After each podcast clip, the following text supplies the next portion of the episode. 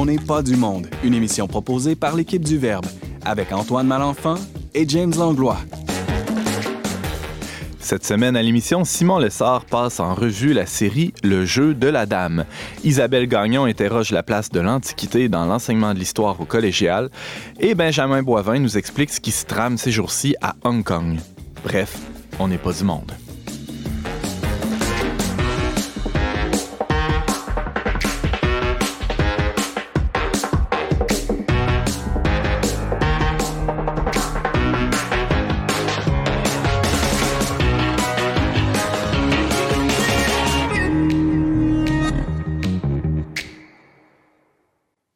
Bonjour à tous, bienvenue à votre magazine culturel catholique. Ici Antoine Malenfant en compagnie de James Langlois, formidable co-animateur. Bonjour James. Tu as pris la, belle habitude de Simon de, me donner un nouveau qualificatif à chaque émission, c'est ça? Oui, j'essaie de, prendre toutes les bonnes habitudes de Simon et d'écarter les mauvaises.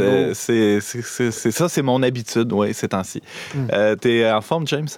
Oui, euh, je t'en forme. As-tu des, personnes à, saluer euh, de la part de l'équipe d'On n'est pas du monde? Comme toujours, aujourd'hui, je prends la parole pour saluer Émile Morin de Montmagny, un de nos fidèles auditeurs. Euh, on le remercie beaucoup de nous écouter. Si vous avez des questions, des objections, des, des, suggestions, des questionnements, je ne sais plus trop ce que Des commentaires, peu importe. Amen.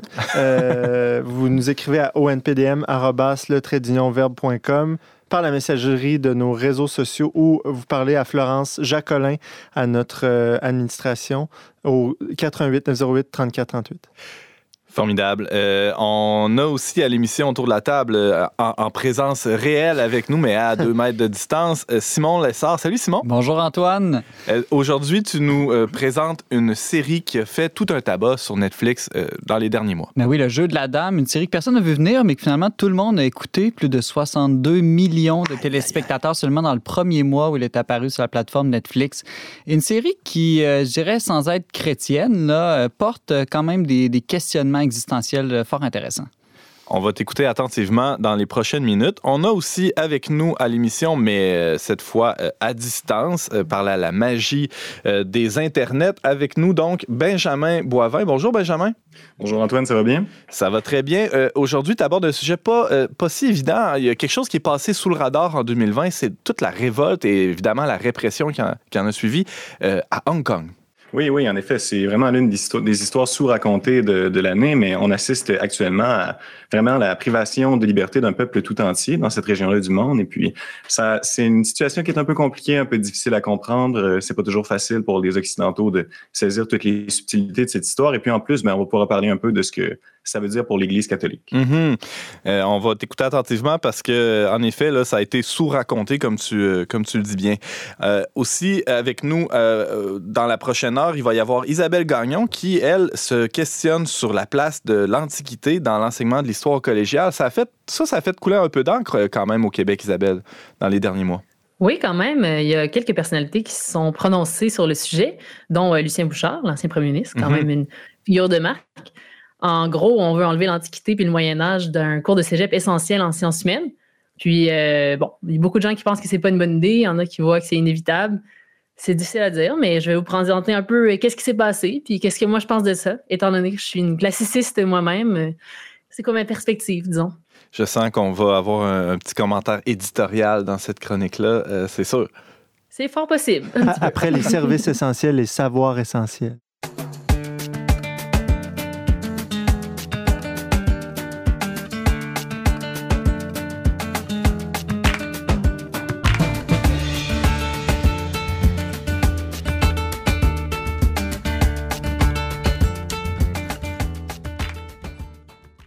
Chaque saison qui passe voit apparaître ces nouveaux phénomènes télévisuels, ces nouvelles séries cultes. Ben, pour ce qui est de l'hiver 2021, c'est sans contredit le jeu de la dame, en anglais de Queen's Gambit, qui a ravi la palme, qui a retenu l'attention des sériphiles. Ça se dit-tu ça, sériphiles, les gars? Ben, je pense en tout cas, si ça n'existe pas, il faut l'inventer. En tout cas, sériphiles, hein, on va dire ça. Euh, donc, The Queen's Gambit, c'est une fiction qui, euh, qui parle de l'ascension fulgurante d'une jeune joueuse d'échecs. Simon Lessard euh, a vu les sept épisodes de la série disponibles sur la plateforme Netflix faut dire, c'est quand même tout un tour de force de rendre captivant quelque chose d'aussi peu télévisuel qu'un enchaînement infini de tournois d'échecs. Simon Le Sort, comment tu as trouvé ça? Euh, je dois dire qu'au début, j'étais perplexe. Je l'ai surtout écouté parce que plein d'amis m'ont dit c'est vraiment bon, faut que tu écoutes ça. Puis là, des fois, quand les attentes sont trop hautes, au début, tu es déçu. Puis je pense que j'avais un peu raison d'être déçu parce que je pense que la série gagne vraiment en intérêt, en profondeur, plus elle avance. C'est vraiment, je trouve, les trois, quatre derniers épisodes qui sont les, les plus fascinants. Il faut mettre la table au début. Hein. C'est souvent ça qui est qui est long. Quand on, on présente les personnages, le contexte, l'histoire, tout ça. Mais c'est ce qui est fait d'ailleurs dans les premiers épisodes de Queen's Gambit. D'une manière, c'est comme une partie d'échecs. Au début, c'est un peu toujours les mêmes coups, il se passe pas uh-huh. grand-chose, ah. jusqu'à temps que là, on commence à, manger les pièces les uns des autres, puis là, on rentre dans l'action. C'est intéressant, cette, comparaison. On rentre dans l'action, on rentre dans la, profondeur et même dans le sens euh, pour ce qui est de, Queen's Gambit. Euh, le jeu de la dame, Simon Lessard que tu as vu, ça pose plein de questions très profondes.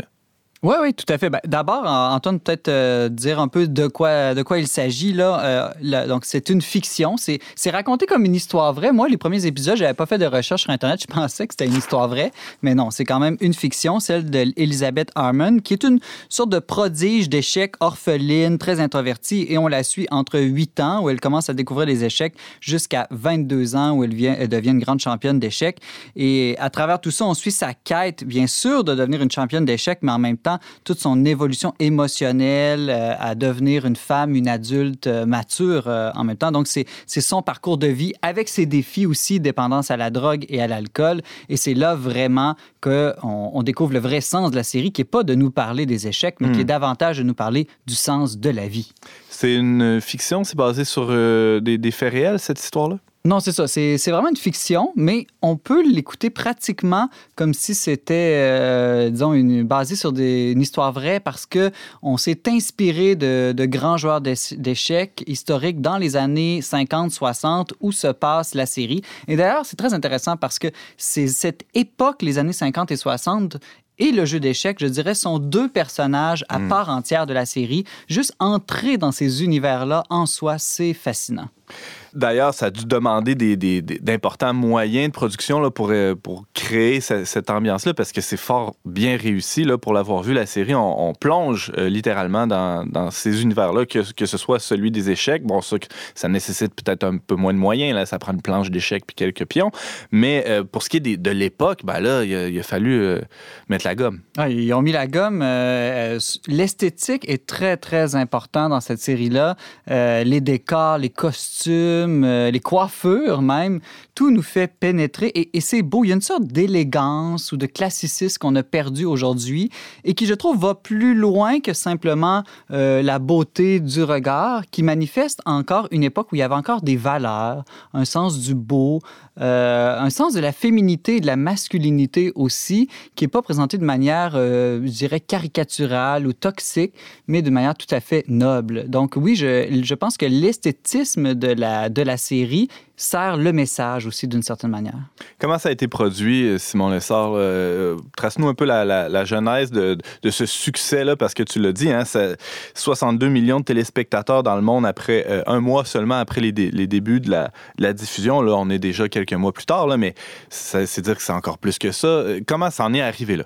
Il ben, faut savoir qu'il y a un livre qui a été publié en 1983 qui portait le même nom là, en anglais de Queen's Gambit euh, par euh, Walter Davis. Et ensuite, c'est un autre amateur d'échecs, euh, Scott Fran et Alan, Alan, Scott, ils ont un peu le même prénom et nom de famille, c'est mélangeant, qui ont créé cette série-là. Mais il faut savoir que ça leur a pris presque 30 ans aux scénaristes et aux producteurs préparer la série.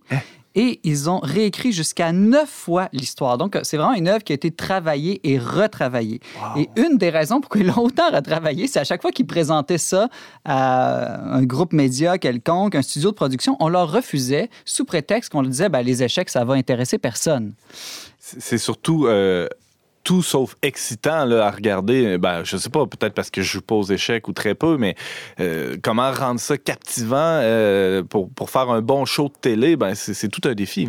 Oui, et là, euh, finalement, la plateforme Netflix qui a fini par dire oui a été les grands gagnants parce que ben ça a été déposé sur la plateforme pratiquement sans aucune publicité et instantanément, comme je vous disais tout à l'heure, c'est devenu la série la plus écoutée de tout l'automne. Oui, James? Moi, c'est ce que j'aimais, c'est que ça, ça donnait beaucoup, ça faisait changement des autres série, je trouvais on rentrait dans un autre univers euh, auquel on n'est vraiment pas habitué. Puis euh, tout était différent de ça à quoi on est habitué normalement dans des séries. Là. C'est pour ça que je trouvais ça rafraîchissant. Mhm. Petit fait intéressant aussi, la série a été tournée majoritairement au Canada, en Ontario, à Cambridge, même s'il y a eu quelques scènes qui ont été tournées à Berlin, en, en Allemagne. Ah ouais. Est-ce que euh, les, les parties d'échecs qu'on voit dans, dans cette série-là, Simon Lessard, c'est des, c'est des vraies parties? Est-ce que ça, ça a été.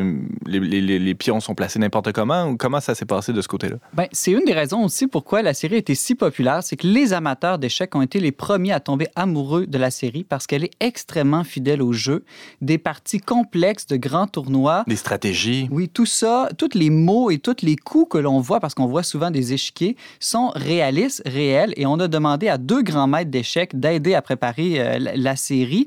Donc, il y a Bruce Padolfini, que nous, on connaît un peu moins ici, mais aussi Gary Kasparov, Ben qu'on ouais. connaît très bien, le russe, à qui on a même offert de jouer le rôle, un des rôles de grand joueur euh, d'échecs russe dans la série, mais bon, ça donnait pas vraiment, euh, peut-être avec ses talents et son agenda, disons, mais qui a été consultant. Et donc, oui, tout est absolument réaliste euh, de, de ce point de vue-là dans, dans, dans la série. Et il faut savoir que la série a créé un effet explosif sur la popularité des jeux d'échecs.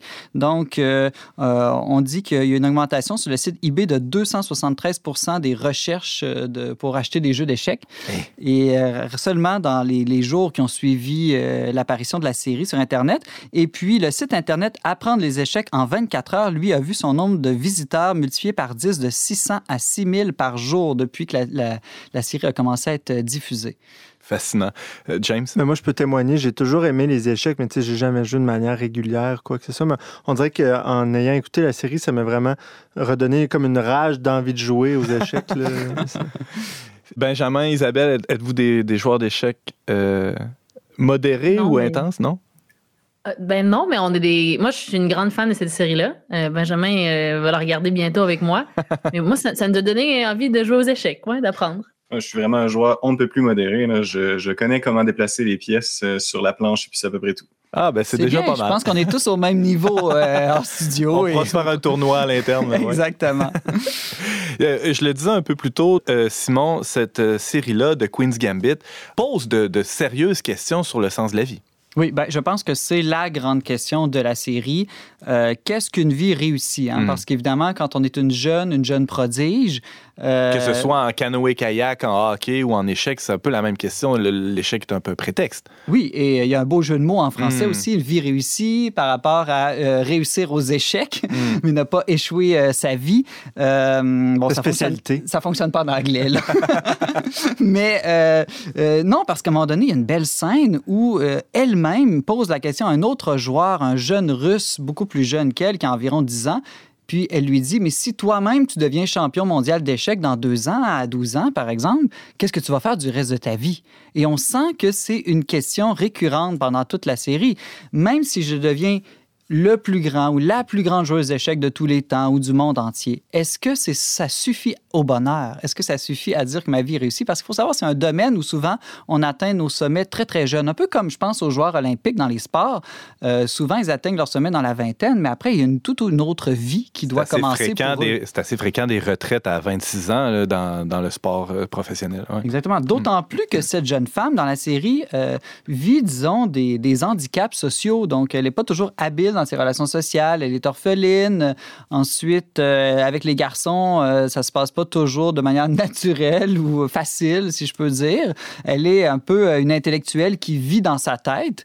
Et c'est un autre sujet abordé aussi, ce sentiment de vouloir contrôler les choses et d'être incapable de vivre dans un monde où il y a de, de l'imprévu. Donc, elle le dit elle-même. Elle dit ce que j'aime dans un jeu d'échecs, c'est qu'il y a 64 cases et absolument tout est prévisible. Hmm. Et si jamais il y a, il y a une erreur, ben, cette erreur-là, euh, je ne suis que la seule responsable. Mais elle peut vraiment tout contrôler. Alors qu'on sent que dans la vie réelle, là, absolument rien n'est imprévisible. Elle ne peut pas contrôler les réactions des autres. Et c'est peut-être ça le vrai jeu de la vie, d'entrer dans un monde d'imprévisibilité. Ça, on se rend compte aussi que, au fond, cette volonté de vouloir contrôler aussi euh, euh, vient d'une peur qu'elle a vécue dans sa vie, d'être de, euh, abandonnée par sa mère, par les gens qu'elle aime, les décès, finalement, la, souffrance, la peur de, souffrir à quelque part. Oui, tout à fait. Elle a, la peur de souffrir. Et puis, on voit qu'il y, a toute la relation à sa mère, euh, qu'elle a connue quelques années avant qu'elle décède, et ensuite sa mère adoptive, qui sont deux femmes très, très différentes. Et la série tente de nous montrer comment, à un moment donné, il faut dépasser euh, genre le déterminisme, si je peux mhm. dire, de l'influence parentale pour devenir euh, soi-même, devenir soi-même, tout simplement, et mature. Et, c'est très beau comment on voit la, la, progression de la personnalité de, de, la jeune femme pendant la série. Et d'ailleurs, je pense pas euh, divulgacher quoi que ce soit, mais euh, en, je donnerai pas trop de détails, faites-vous-en pas, mais la, la, scène finale nous démontre justement cet accomplissement-là, du moins dans, dans les relations, où on la voit toute naturelle dans une relation spontanée avec des inconnus. Donc, il y a quelque chose de très touchant dans cette scène-là. Euh, d'ailleurs, euh, je pense que ça vaut la peine, comme tu le disais, Simon, de, se rendre jusqu'au bout parce que c'est vrai que le, départ est un peu lent, euh, comme dans mes phrases parfois aussi. non, mais je dois avouer que j'ai même versé une larme au dernier épisode, hmm. justement parce que on voit une femme qui a passé à travers des grandes épreuves et qui finalement euh, je pense, euh, plonge davantage dans ce qu'est le vrai sens de la vie, donc euh, les relations humaines, l'amour, l'amitié. Et, donc, je pense que ça rejoint d'une certaine manière mon, cœur chrétien aussi, mm. que ce n'est pas tant la performance dans une spécialisation qui fait de nous des héros, c'est davantage peut-être notre capacité à entrer en relation, à aimer, à être aimé. Il y a un autre aspect qu'on n'a pas abordé, il nous reste un, peu de temps quand même, euh, la, rivalité qui est vécue dans une certaine dignité dans, toute la série. On voit euh, de Queen's Gambit, on voit des gens s'affronter, euh, des fois brutalement. Ça peut être violent, les échecs, mais il, y a, beaucoup de classe aussi, il y a beaucoup de respect de l'adversaire. C'est vertueux tout ça, non? Oui, peut-être quelque chose dont on pourrait s'inspirer à notre époque où, oui, on est dans des grandes polarisations d'idées politiques, mais. Les noirs contre les blancs? oui, sans mauvais jeu Non, mais c'est tout noir ou tout blanc, c'est ça que je veux dire. Exactement. Mhm. Mais surtout, c'est aujourd'hui, oui, on est polarisé, mais on l'est souvent de manière méchante. Hein? Donc, euh, les échanges sur les réseaux sociaux ne sont pas toujours courtois. Là, on voit des gens qui manifestement sont totalement l'un contre l'autre. Mhm. Donc, le but est de détruire l'autre et de gagner, mais toujours avec respect, avec classe, avec dignité. Et on essaie d'instrumentaliser les joueurs d'échecs tout au long de la série. On dit, ah, toi, tu es américain, lui est russe, alors toi, tu défends le, le monde libre euh, ou le, christianisme, alors que eux, c'est l'athéisme, c'est le communisme, alors tu dois absolument gagner. Mais la plupart des joueurs ne se laissent pas embarquer, disons, dans cette guerre idéologique. Euh, ce sont plutôt des gens qui sont fascinés par le jeu et qui sont capables de reconnaître la beauté et la supériorité de leur adversaire quand ils jouent mieux qu'eux. Pour conclure, Simon, ben, pour conclure, euh, je, dirais que comme aux échecs euh, et dans la vie, le, jeu de la reine ou le jeu de la dame plutôt fait toutes sortes de mouvements inattendus euh, comme série. Donc on pense oh, ça va être simplement la vie d'une jeune joueuse d'échecs et puis on est surpris, ça va beaucoup plus loin et plus profondément que ça. Ensuite, comme je le disais tout à l'heure, pour moi, un des grands enjeux de cette série-là, c'est la possibilité de tout prévoir et de tout contrôler, mm. qui sont au final une illusion. Mm. et une série donc à écouter pour se questionner sur le sens de la vie dans un monde où l'imprévisible en ce moment explose. Simon Lessard, tu nous parlais de la série euh, Le jeu de la dame en anglais de Queen's Gambit. Merci beaucoup de l'avoir vu pour nous et euh, d'en avoir fait cette analyse. Merci Antoine.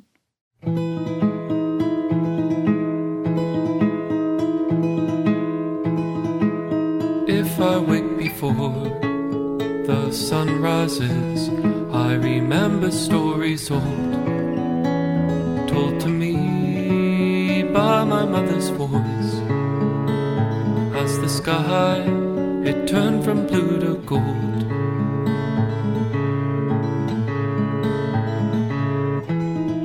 She told me of the day she learned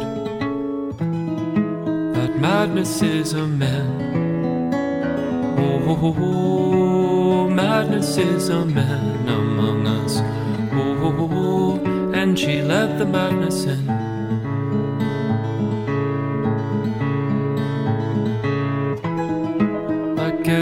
The man. I have a code and hold my friends to higher standards. But out on Ellen's Key, a new crop of kids every year with louder voices.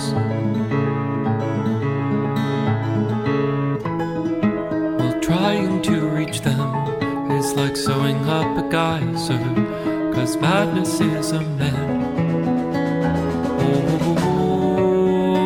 Oh, madness is a man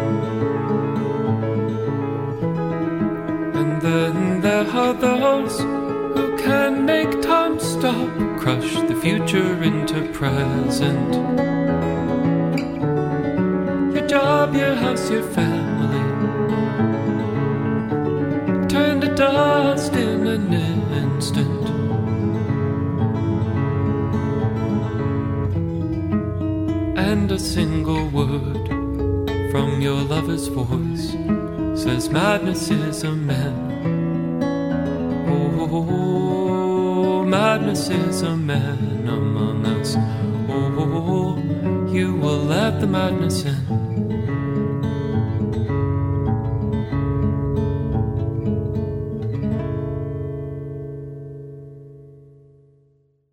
Vous êtes avec Antoine Malenfant à la barre d'On n'est pas du monde. On vient d'entendre Owen Palette avec la pièce Polar Vortex. C'est tiré de l'album Island qui a été publié en 2020.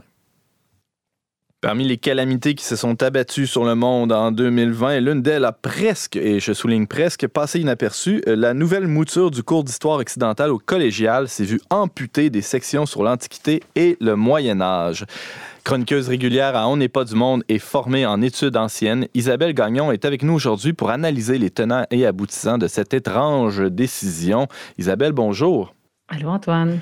Je te vois dans, l'écran de mon ordinateur en train de grimacer un peu. Euh, est-ce que c'est à cause du son qui est difficile ou à cause de, l'évocation de cette bizarre décision du ministère d'avoir euh, enlevé l'Antiquité et le Moyen Âge du cours euh, d'histoire au collégial? Ben, il y a plusieurs éléments, en fait. C'est sûr que ça me fait grimacer que, l'Antiquité et le Moyen Âge soient retirés du cours d'histoire de la civilisation occidentale au cégep. Mais aussi, c'est un sujet touché parce que parler du hmm. cégep, tout le monde a une opinion différente sur le cégep en général et sur les cours obligatoires. Tout le monde a un avis là-dessus. Tout le monde est passé euh, par le cégep, donc on est tous des, petits experts en cégep, c'est ça? Voilà, hmm, exactement. Hmm. Donc, c'est ça, je, je, me, je me disons, c'est un terrain dangereux quand même pour se prononcer. Mais je me dis, vu que je suis en études classiques, c'est quand même quelque chose qui me tient à cœur. Puis, euh, j'ai des bons, je trouve que j'ai des bons arguments pour dire que les études classiques, que l'Antiquité, c'est important.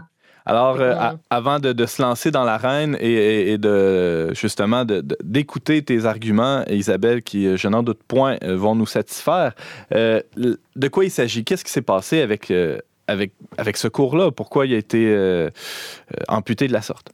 En fait, ce cours-là, il est créé en 91.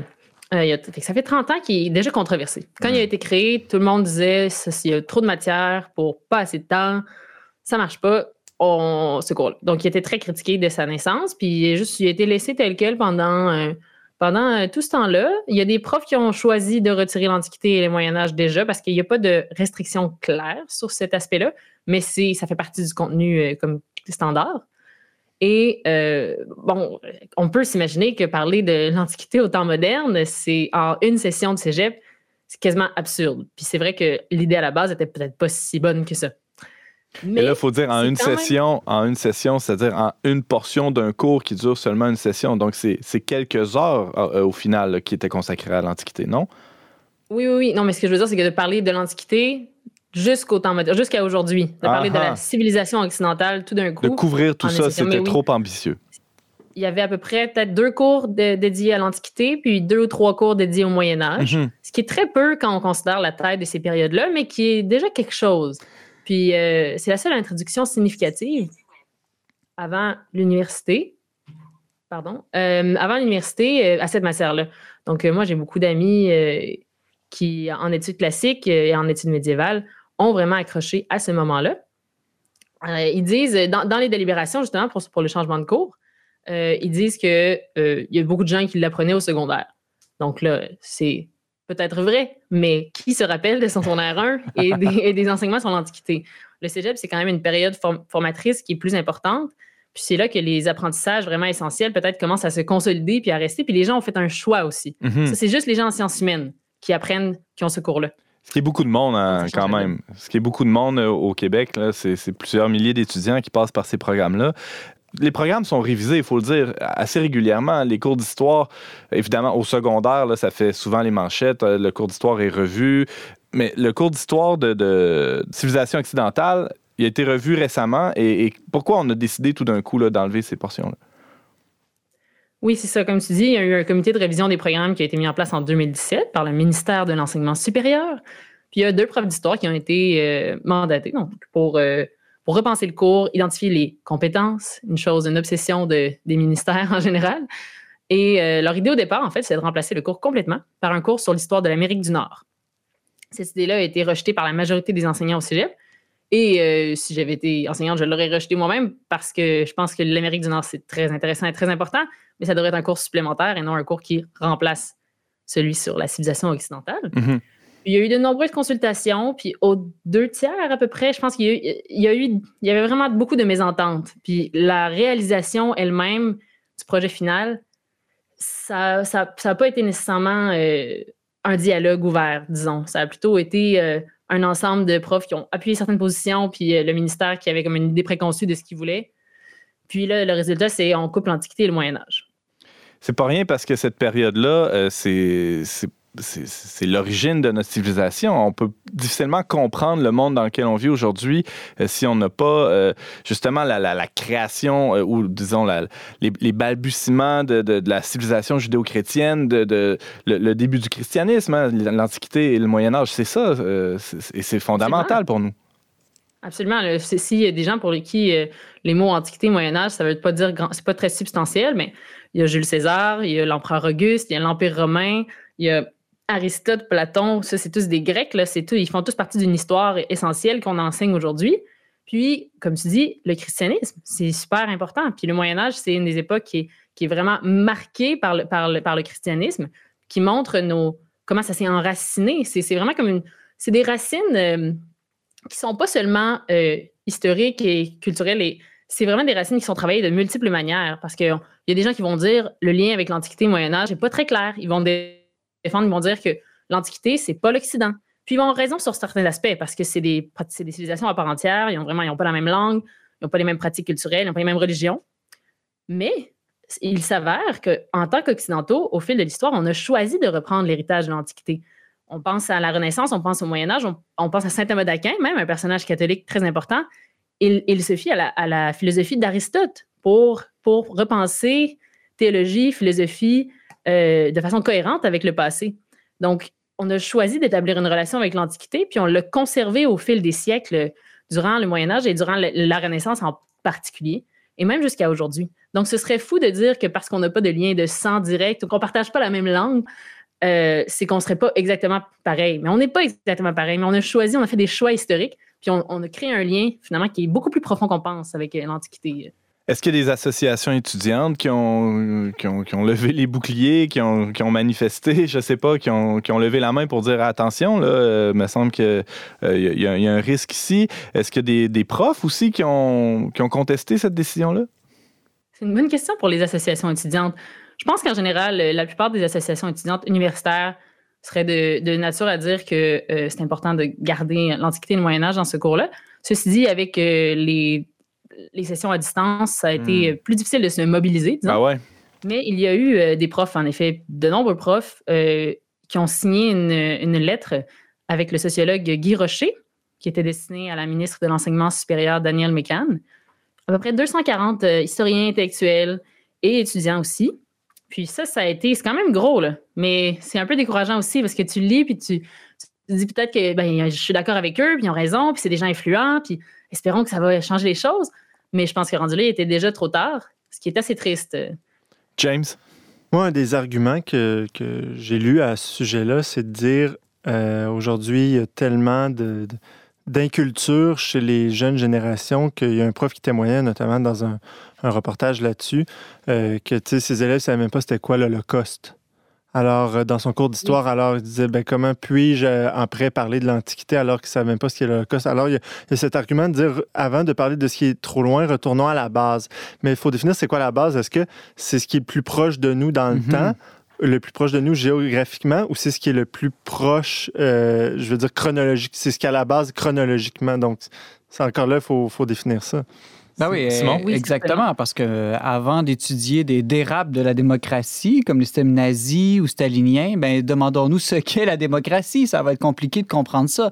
Euh, pour moi, euh, ça sera encore un peu comme enseigner la, la microbiologie et enlever le cours de biologie. Donc, euh, les époques les plus récentes sont des derniers développements de l'histoire. Il vaut mieux étudier les racines, les principes de toute, de toute notre pensée, notre culture, notre histoire. Et puis, même si on voit pas tous les, les débouchés de toutes les époques dans le détail après, ce sera moins grave.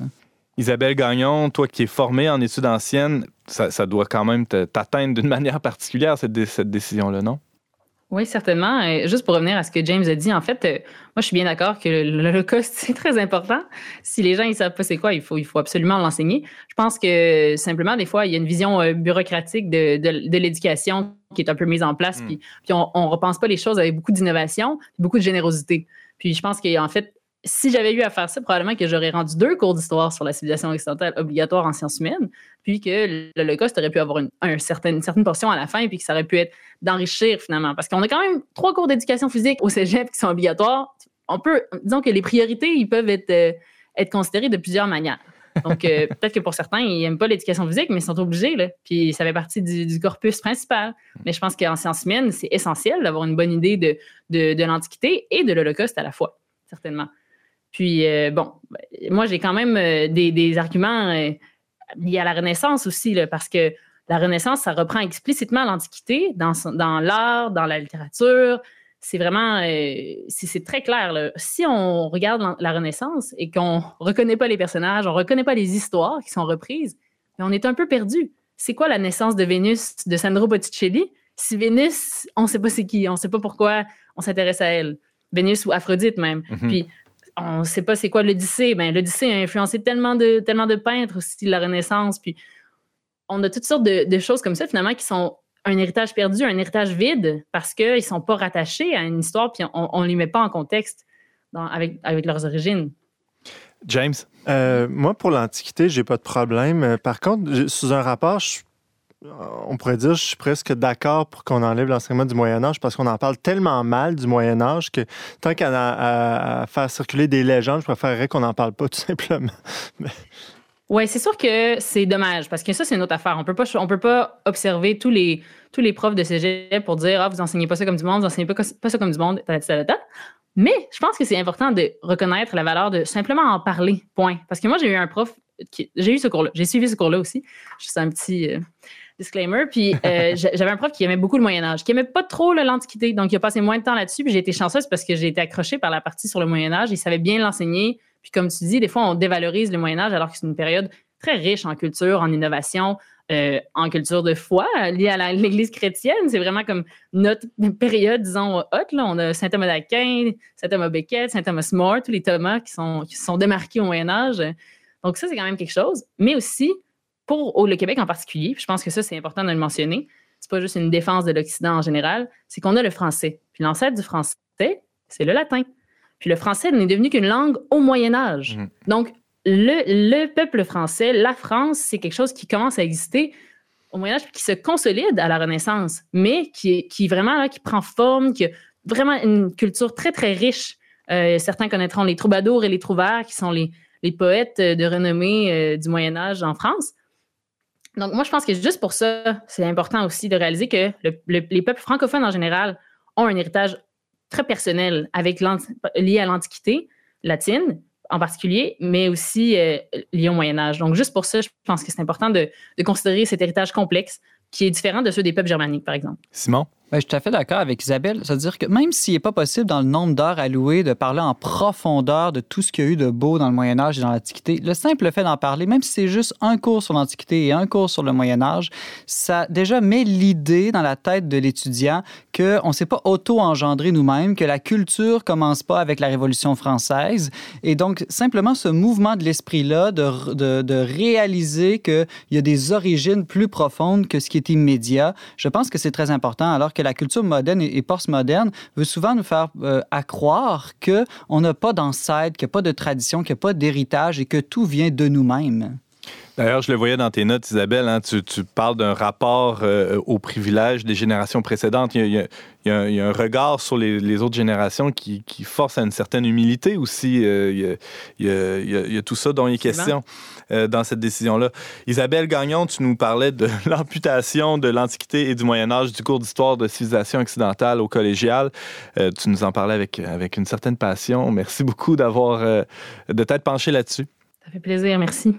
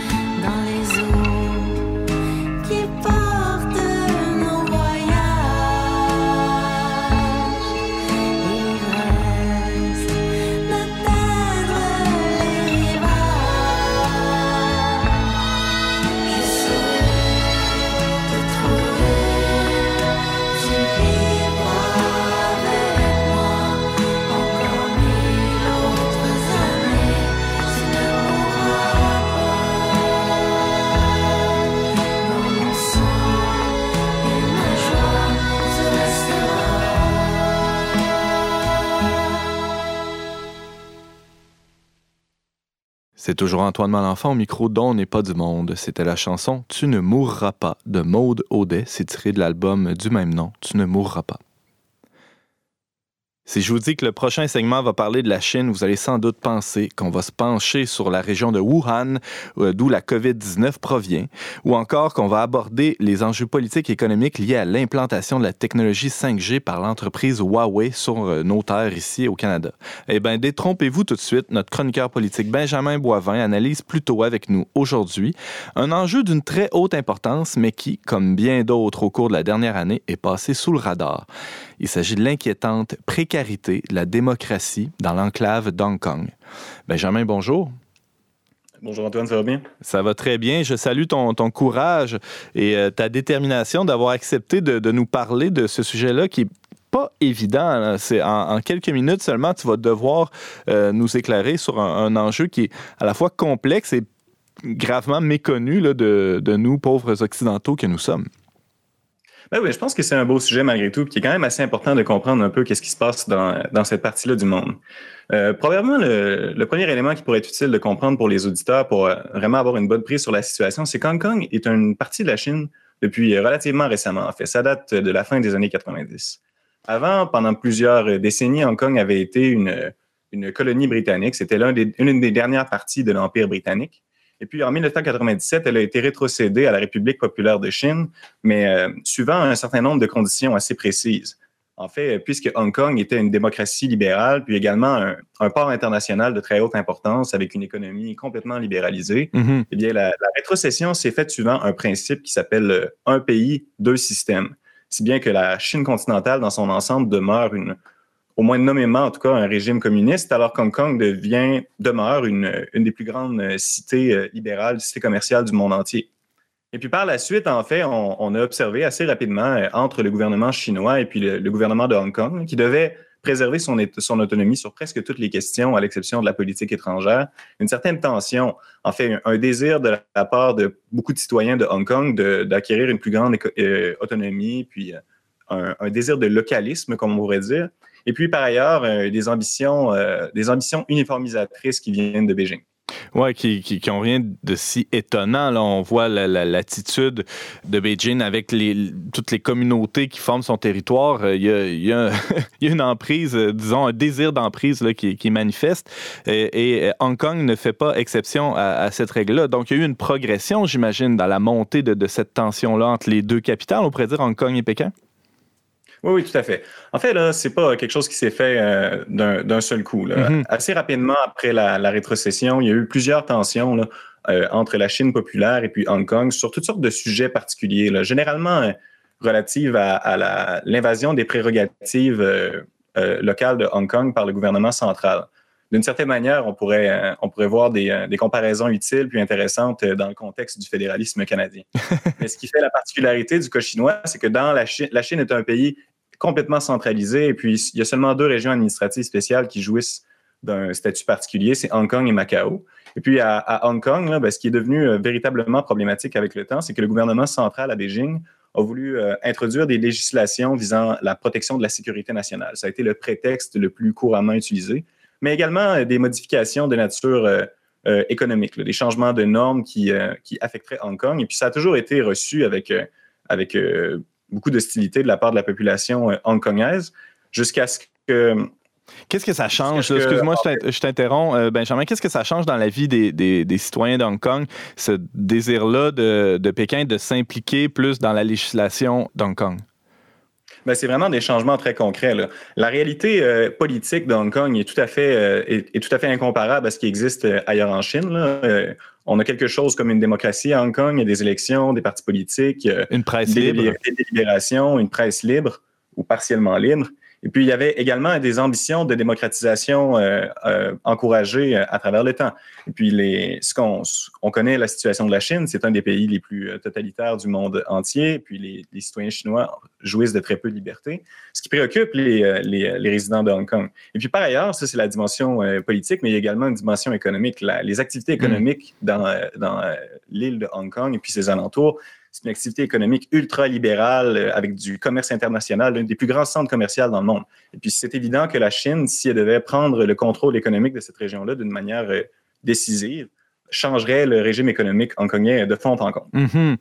Benjamin Boivin, tu nous parles de la, de la situation qui a escaladé ou dégénéré, on pourrait dire, même dans, dans, dans la relation entre Hong Kong et Pékin dans, dans, les 20 dernières années. Mais là, il y a eu une accélération de, de ces tensions-là, ou disons, des, des, accrochages, de la répression, même parfois assez violente, euh, spécialement dans la dernière année. Qu'est-ce qui s'est passé euh, plus proche de oui. nous?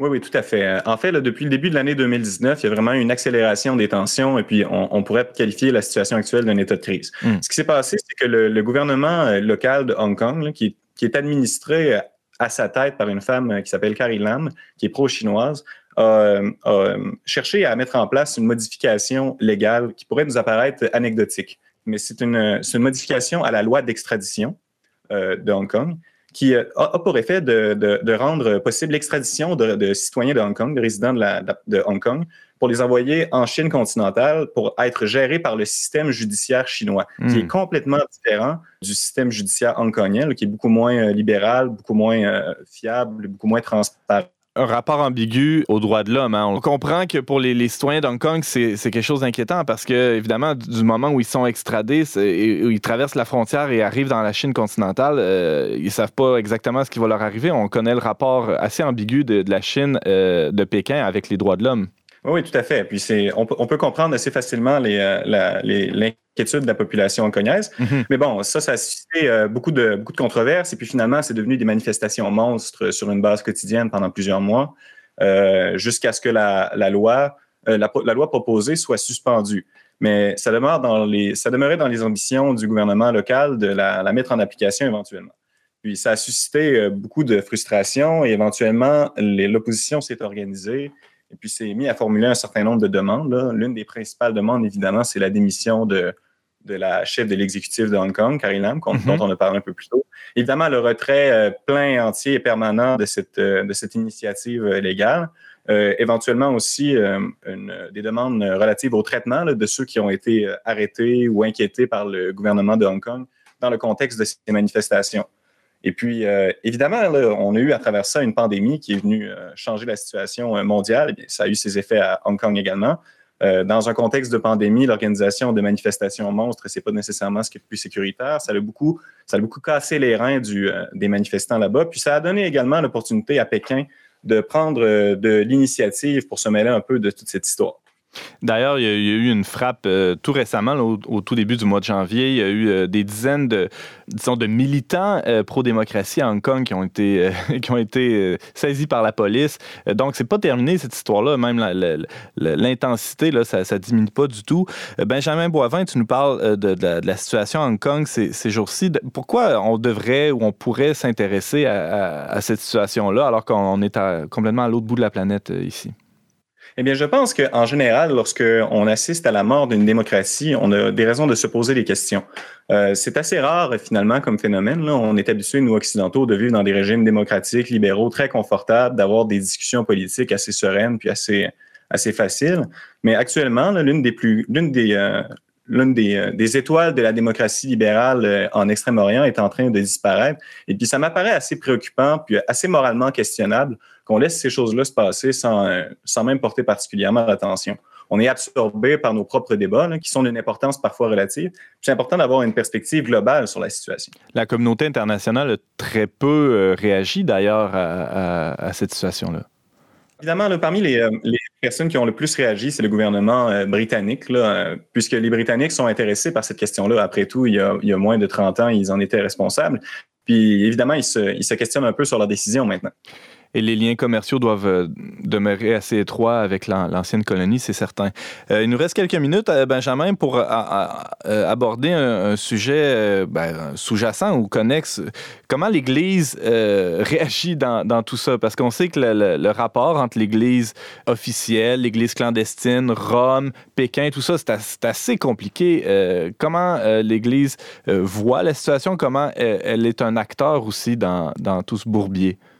Ben oui, c'est qu'on sait que le pape, il ne dirige pas seulement une église, il dirige également un État, il dirige le Saint-Siège. Et puis, le Saint-Siège est actuellement, depuis plusieurs années, à chercher à régulariser ses relations avec la République populaire de Chine, établir des ambassades et avoir des échanges diplomatiques normaux. Et puis, il y a quelques années de cela, en 2018, il y avait eu le début d'un processus assez avancé de normalisation qui avait d'ailleurs été controversé. Ce n'est pas tout le monde qui est satisfait de comment les choses se passent.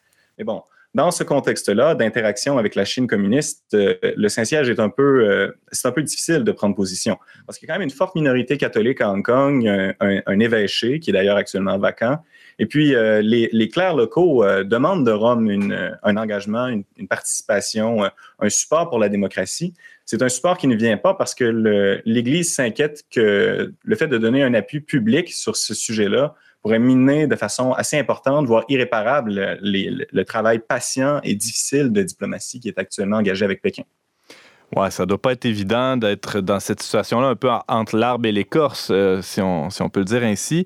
Euh, Benjamin Boivin, il nous reste euh, à peine une petite minute pour conclure la, la- la chronique. Euh, la situation à Hong Kong, comment elle pourrait se, se résoudre, selon toi? Ça, c'est une excellente question. La, difficulté, c'est qu'il y a d'une part des, euh, des citoyens, des organisations de la société civile qui sont euh, très mobilisés pour, euh, pour favoriser la démocratisation, mais la puissance du gouvernement chinois est telle que sans opposition euh, plus massive puis plus organisée à l'échelle internationale, on, peut, on, doit véritablement s'inquiéter d'un lent mais stable glissement dans la disparition de la démocratie pour cette société. Euh, Nous l'espérons, ça deviendra euh, une inquiétude qui sera partagée par, euh, par nous autres ici occidentaux. Et ta chronique contribue à, à éclaircir, du moins à, à mettre un peu de lumière là, sur, sur cette situation-là qui paraît loin de nous, mais qui est pour le moins préoccupante, euh, en tout cas pour quiconque est un peu attaché au principe de la démocratie. Benjamin Boivin, tu as réussi en 14 minutes à nous faire un topo sur Hong Kong. Bravo, merci beaucoup. Ben, Ça a été un plaisir. À la prochaine. À la prochaine. Mm.